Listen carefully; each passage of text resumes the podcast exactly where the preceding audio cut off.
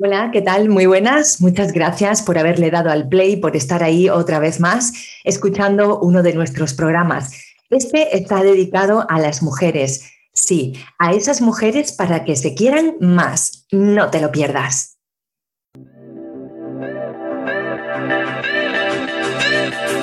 Aquí y ahora comienza el show de Hoppy. Bienvenidos. Efectivamente, como he dicho hace un momento, hoy vamos a tratar un tema muy interesante sobre el, cariño que nos debemos de tener más las mujeres.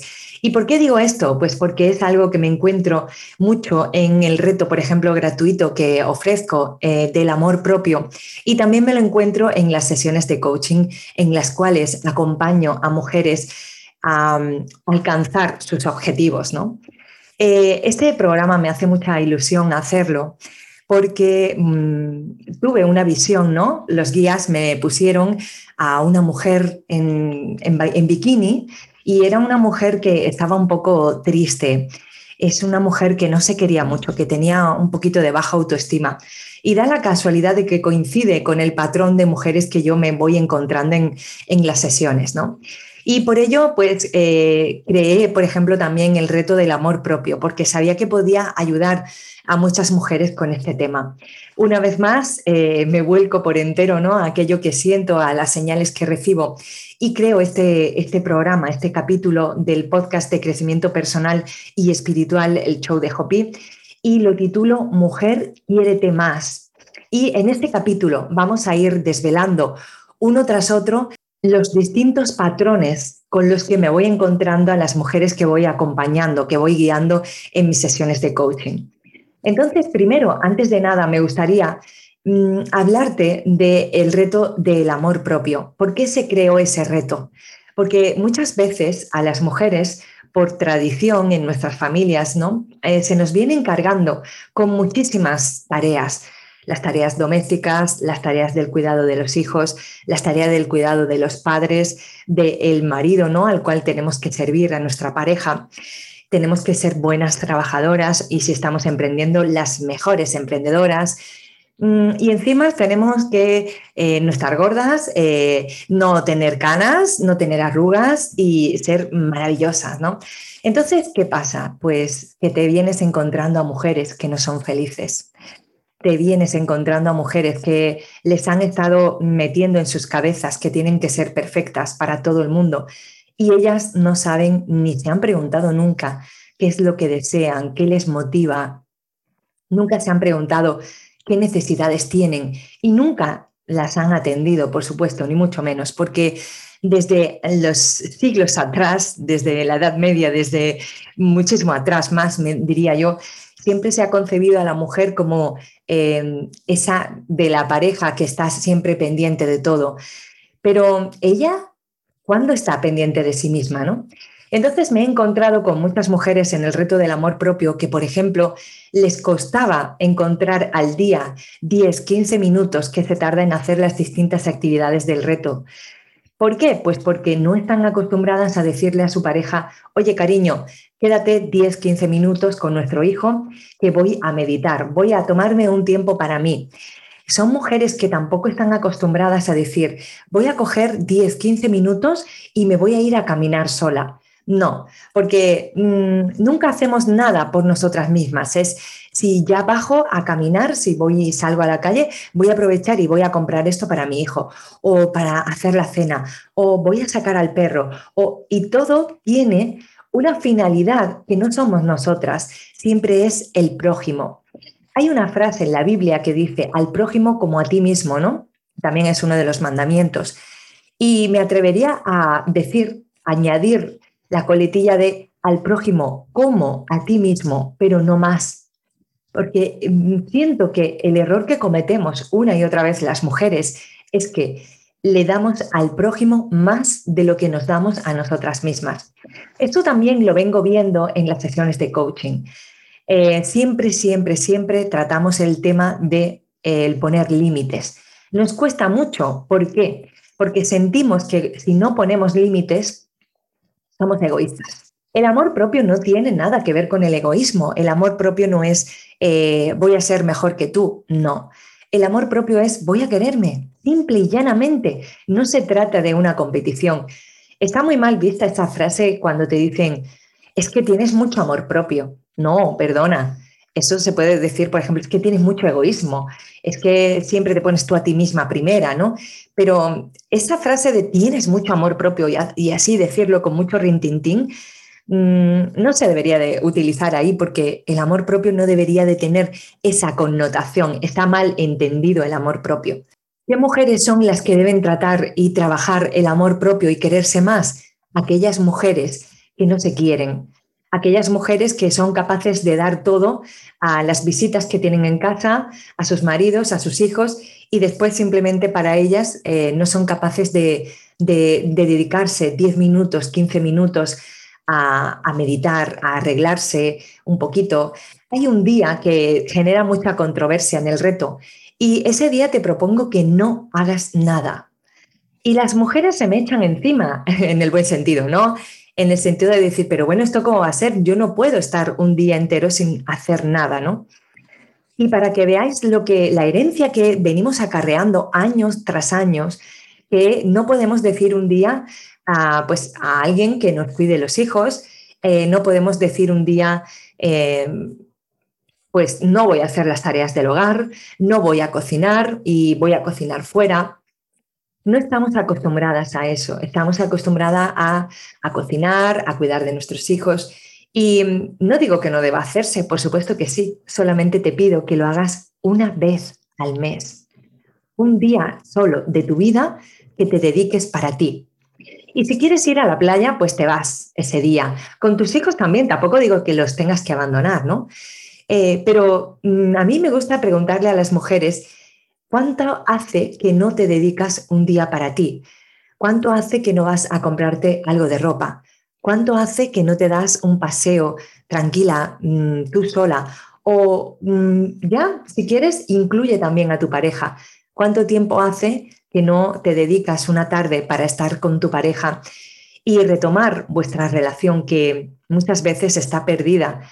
¿Por qué se pierden? Pues porque mm, lo primero es que no nos tenemos el amor suficiente a nosotras mismas y por lo tanto nuestra pareja, que nos hace de siempre, ¿qué es lo que nos muestra nuestra pareja? Toma, no te quieres, no te valoras. Y después nos quejamos y decimos, es que mi marido no me valora, es que mis hijos no ven todo el esfuerzo que yo hago, es que mis padres no me entienden. ¿Tú te entiendes? ¿Tú te valoras? ¿Tú te quieres? Porque si tú no haces ninguna de estas cosas, los demás no van a hacerla por ti. Entonces, cuando te pase algo de esto, yo te recomiendo que te hagas la siguiente pregunta. Cuando tú sientas que tu marido no te valora, cuando tú sientas que tus hijos eh, no valoran también todo lo que haces por ellos eh, o tú no sientes ese amor que tú das, no, lo sientes de vuelta, ¿no? Mm, vamos a preguntarnos, ¿qué es lo que esta situación nos está mostrando? Si mis padres mm, me ignoran, por ejemplo, o me exigen mucho, ¿qué parte de ti estás ignorando? ¿Qué parte de ti te estás exigiendo todo el rato. Muchas veces también nos pasa que tenemos problemas con la autoridad. Y eh, cuando digo autoridad, pues por ejemplo podemos hablar de los jefes. Esto también me he encontrado a mujeres en sesiones de coaching que tenían este patrón, ¿no? Esperanza es que siempre me encuentro que tengo problemas con mis jefes. ¿Qué es un jefe? Cuando tú estás trabajando, un jefe es una autoridad, ¿no? ¿Y por qué tenemos estos problemas con nuestros jefes o jefas? Pues tenemos estos problemas porque a nosotras mismas nos exigimos mucho. Y después eh, tenemos esas frases de decir, es que el mundo es muy duro, es que todo cuesta mucho esfuerzo. ¿Tú qué piensas? ¿Qué creencia es la que tienes sobre esto? Que el mundo es hostil, que todo cuesta mucho esfuerzo y mm, ¿Tú sientes acaso que no mereces algo hasta que no te has dejado la piel en aquello, porque si tú no te sientes merecedora, la vida va a crear aquello que tú crees. Si tú piensas que el mundo es duro, si tú piensas que para obtener tu sueldo te tienes que dejar el pellejo allí, es eso lo que te va a mostrar la realidad. Por eso muchas veces tenemos problemas con la autoridad y sentimos que en todos los trabajos nos exigen mucho. Pero es porque tú tienes un nivel de autoexigencia muy fuerte y la primera que te estás exigiendo eres tú. ¿Qué recomiendo a las mujeres que vienen con este patrón? Les recomiendo que suelten el látigo. Yo he hecho alusión a este látigo, por ejemplo, en el, en el vídeo que tenemos de, en el cual explico el reto del amor propio, ¿no? Y salgo como me doy latigazos. Pues vamos a soltar ese látigo y vamos a sintonizar con nuestro corazón y vamos a querernos más. No vamos a estar siempre exigiéndonos. Y me gustaría que cuando tengas esa pregunta de eh, ¿por qué me pasa esto a mí? ¿Y por qué mi jefe me exige tanto? Me gustaría que te preguntaras, ¿qué te exiges tú a ti misma también? Porque si en la realidad que tú vives te están exigiendo, ¿qué parte de ti tú también te estás exigiendo? Estás siempre eh, pendiente de los demás, eh, nunca te das el reposo suficiente entonces, ¿qué va a ocurrir? Pues que ni tus jefes te van a dar ese reposo, ni tus hijos, ni tus padres, ni tu pareja. Van a estar todos con el látigo porque tú crees eso es lo normal. Entonces, es como que llega a tu vida ese verdugo ideal que tú necesitas. Después, por otro lado, también tenemos problemas con la autoridad porque tenemos problemas con papá. Eh, papá representa esa autoridad, ese jefe, y en más de una ocasión les he recomendado a mis clientes que escriban una carta a papá eh, diciéndoles cómo se sienten. Y para ello me gusta siempre hablaros de la comunicación no violenta. La comunicación no violenta es una herramienta maravillosa que descubrí y que te ayuda a comunicar aquello que sientes. Normalmente nos han educado para decir porque tú eres un egoísta, porque tú eres no sé qué, eres un desordenado, porque tú bla, bla, bla, bla, bla, bla. ¿Y qué hacemos? Tenemos mucho en nuestra mente, muchos adjetivos que eh, no propician una buena comunicación. Al revés, lo que hacen es estropearla. ¿Por qué? Porque si tú empiezas hablando con tu padre y le dices, papá, es que tú eres un egoísta, es que tú eres desordenado, es que tú, mm, no sé, lo que quieras decirle, nuestro padre, ¿cómo se va a sentir? O la persona a la que le estemos diciendo esto, esa autoridad, ¿cómo se va a sentir? Se va a sentir atacado. ¿Y qué puedes sacar de ahí? Pues una discusión enorme y muchísimo sufrimiento para ti. ¿Qué te recomiendo? Pues que cuando vayas a escribir esa carta a papá para solucionar esos problemas que tienes con la autoridad, le escribas y le describas cómo tú has vivido, ¿no? Con tu padre. No exageres, no le acuses, simplemente limítate a describir aquello que ha ocurrido. Por ejemplo, vivimos con nuestros padres, por poneros un ejemplo, ¿no? Y entonces, pues un día te cansas y empiezas a discutir con tu padre y empiezas a decirle, porque tú siempre me dejas esto por medio, porque tú siempre estás preocupándote nada más que por ti, porque tú siempre estás peleando, porque tú, porque tú, porque tú. No, párate y analiza y dile a tu padre serenamente un día que puedas, que te sientas fuerte. Papá, ayer me hablaste mal, me dijiste esta y esta palabra. El otro día mm, dejaste desordenado no sé qué sitio de la casa.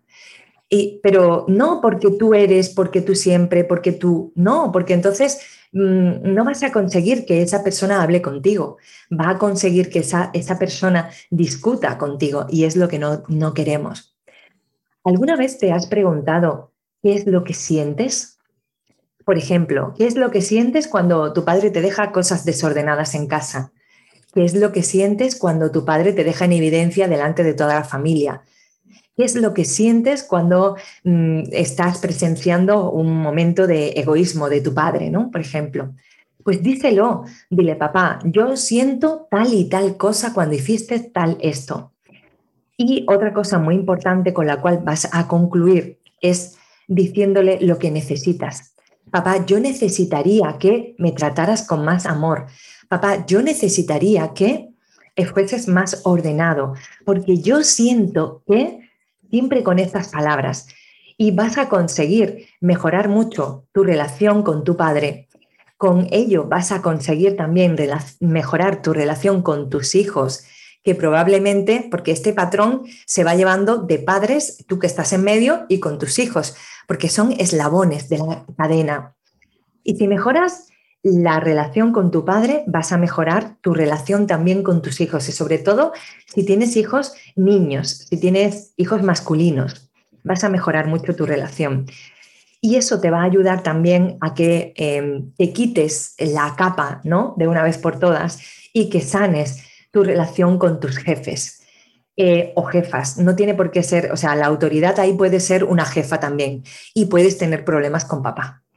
Por otro lado, también me encuentro a mujeres que vienen con muy baja autoestima y es porque siempre están eh, detrás de la sombra de algún hermano, de alguna hermana. Y tenemos que pensar y decir, ¿por qué me ocurre esto? ¿Para qué? ¿Qué pasa? Que yo no me he dado el auténtico valor y es como que, claro, a estas personas lo que les suele ocurrir es que tienen amigos que nada más que los llaman para cuando necesitan algo de ellos. ¿Por qué? Porque no se dan a valer. Ellas piensan que valen menos y entonces lo que hacen es se meten por debajo y nada más que quieren estar eh, sirviendo, ofreciendo, dando. Y entonces los demás eh, se aprovechan de esto, pero pensamos, qué malos son, qué aprovechones son, pero tienes que pensar cómo es tu, cómo, cómo es tu relación con ellos, qué es lo que tú ofreces. Tú eres capaz de poner límites y de decir, pues mira, no, pues hoy no te voy a hacer este favor. Y aquí, por ejemplo, me gusta ofrecer a mis clientes el siguiente ejercicio para que ellos aprendan a poner límites. Eh, alguien te ofrece algo, algún plan. Oye, pues vamos a ir mañana a las 10 a tal sitio porque necesito que me ayudes con tal cosa. Pon el límite tú. ¿Quieres hacer eso? ¿Lo haces porque así agradas a tu pareja? ¿Lo haces porque así agradas a tus amigos? ¿O lo haces realmente porque tú quieres? Me encuentro, por ejemplo, a clientes que me han dicho, Esperanza, es que voy a mi, voy al gimnasio, por ejemplo, porque mi marido quiere que vaya, pero yo realmente no quiero ir al gimnasio. ¿Por qué no te paras a analizar lo que realmente quieres en tu vida? ¿Qué es lo que te motiva? Te animo también a que hagas una lista de cinco cosas que te motiven. Y si ahí no está el ir al gimnasio o no está el aprender un idioma porque tu marido quiere que le acompañes, pues eh, podéis hacer otras actividades juntos, pero si, a ti eso no te agrada, no tienes por qué hacerlo. Las personas no te van a querer más porque tú eh, des más. Al revés, mientras más des, mm, menos te van a valorar, porque es lo que tú, la vibración que tú estás teniendo, en plan de tengo que hacer, tengo que acompañar, tengo que mm, dar. Y eh, te estás dejando tú en último lugar, porque en el fondo lo que hay en ti es una creencia limitante de que no vales, y tienes que dar más. Es esa autoexigencia. Es que si te fijas, todo está relacionado. Todo lo que te estoy diciendo, el poner límites, esa exigencia, ese amor propio, ese merecimiento, todo está relacionado con que tú no te valoras, entonces te exiges más. ¿Y qué estás dando a entender a todo el mundo? Pues que los demás también pueden exigirte, porque tú es la vibración que emites. No es que los demás sean unos aprovechones que te quieran hacer daño. No, es que tú estás permitiendo con tu poca valoración, con tu poca autoestima, con tu, propio, con tu poco amor propio, estás permitiendo que esto se lleve a cabo. Los demás no te quieren hacer daño. Los demás eh, te hacen despejo. Si tú no te valoras, tu pareja no te va a valorar por mucho que le des el oro y el moro. Porque mm, si tú te ves como esa alfombra que está ahí para que todos vengan a pisarla, pues es eso lo que tú le vas a transmitir a tu pareja. Y ellos lo único que hacen es hacerte de espejo y decirte, la ley, por la ley del espejo, y decirte, esto es lo que tú me estás dando a entender. Vamos a perdonar a esas personas que vienen a mostrarnos aquello que nosotros eh, les estamos devolviendo porque es así, porque lo que vemos en el otro y no nos gusta es lo que hay en nosotros, es, una, es uno de los de, lo que se ve en la ley del espejo. De aquí en adelante te propongo que cuando alguien te haga daño, cuando alguien te ignore, cuando alguien no te tenga en cuenta, cuando alguien no te valore, piensa tú en qué parte te estás engañando, en qué parte te estás traicionando a ti misma, en qué parte no te estás valorando, porque lo que ellos están haciendo es lo que tú estás haciendo contigo misma. Perdónales, acepta eso que está ocurriendo y no, no te lo tomes como algo personal sino que tú eres la que está permitiendo que esto ocurra. Si necesitas, porque te sientes perdida y no, no te encuentras, pues que alguien te acompañe en ese camino. Yo estoy encantada de hacerte despejo. A mí me encanta también em, derribar esas creencias limitantes que suelen traer los clientes. Me encanta porque a veces cuando comentáis cosas, yo estoy con mi escucha activa, ¿no? Yo soy todo oídos en ese momento y mm, lo anoto. Y después te digo, ¿por qué piensas esto? ¿Por qué piensas que la vida es dura, por ejemplo, ¿no? Y que todo cuesta mucho esfuerzo. Y cuando os lo pregunto, normalmente no sabéis contestarme. Y lo que soléis decir siempre es, es que es lo que he aprendido, es lo que he escuchado siempre en casa. Normalmente las creencias limitantes son heredadas y por eso dentro de la familia se establecen roles que vienen heredados de una generación a otra, de otra a otra.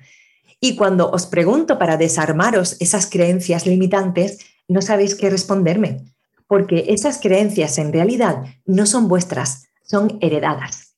Por otro lado, con el tema de la autoestima, muchas veces empezamos a hablar y os pregunto, porque me gusta mm, situarme en vuestro contexto, en lo que habéis vivido en vuestra infancia, en vuestra adolescencia, en el colegio, después cuando os habéis ido a estudiar a la universidad o cuando habéis estado, si no habéis ido a la universidad, pues en otra etapa, ¿no? Pero en esa, en esa época, ¿no? Con los 20, 20 y pocos, ¿no? Entonces empiezo a hurgar ahí un poco porque todo eso a mí me da mucha información.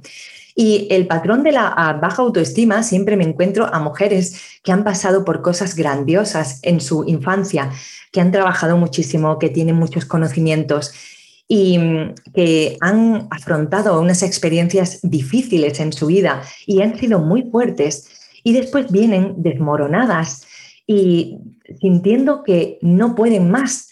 Entonces ahí a mí me gusta haceros la siguiente pregunta y preguntaros, pero bueno, vamos a ver, con todo lo que tú me has contado que has vivido, todas las experiencias que has pasado desde tu infancia hasta hoy, eh, todos los baches que has pasado, ¿tú a mí me vas a decir que tú no puedes con esto?